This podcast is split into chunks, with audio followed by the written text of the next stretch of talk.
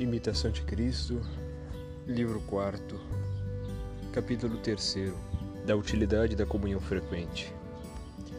Eis que venho a vós, Senhor, para aproveitar-me de vossa munificência e deliciar-me neste sagrado banquete que vós, Deus meu, preparastes, na vossa ternura para o pobre. Em vós se acha tudo o que posso e devo desejar. Vós sois minha esperança, fortaleza, honra e glória. Alegrai, pois, hoje a alma de vosso servo, porque a vós, Senhor Jesus, levantei a minha alma.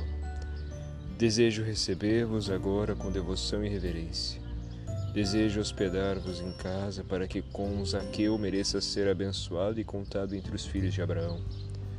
Minha alma suspira por vosso corpo, meu coração deseja ser convosco unido.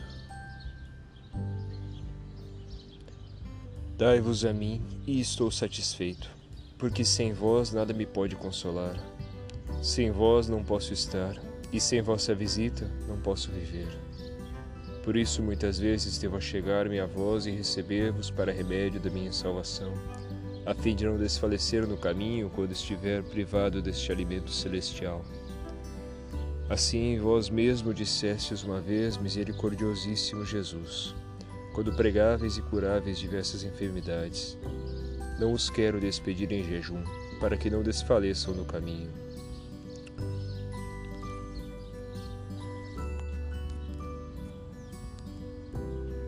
Fazei também do mesmo modo comigo, pois ficastes neste sacramento para a consolação dos fiéis.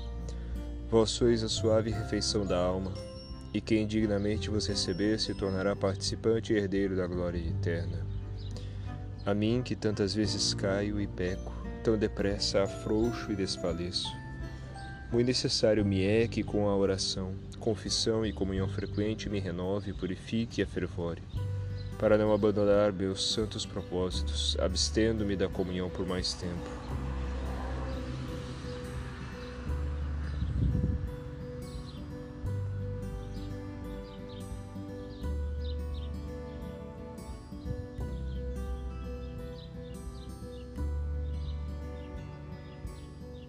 Pois os sentidos do homem estão inclinados para o mal desde a sua adolescência.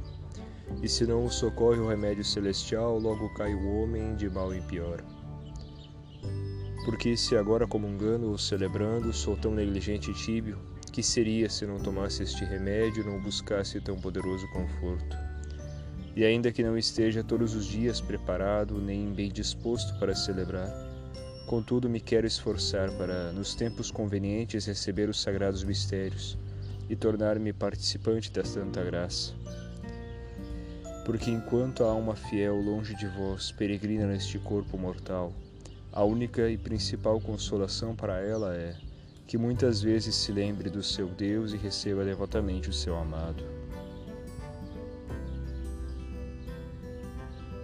Ó maravilhosa condescendência de vossa bondade para conosco, que vós, Senhor Deus, Criador e vivificador de todos os espíritos, vos dignais de vir a minha pobre alma e saciar-lhe a fome com toda a vossa divindade e humanidade. Ó ditoso coração, ó alma bem-aventurada que merece receber-vos com devoção a vós, seu Deus e Senhor, e nesta união encher-se de gozo espiritual. Oh, que grande Senhor recebe, que amável hóspede agasalha, que agradável companheiro acolhe, que fiel amigo aceita, que formoso e nobre esposo abraça, mais digno de ser amado que tudo que se ama e deseja.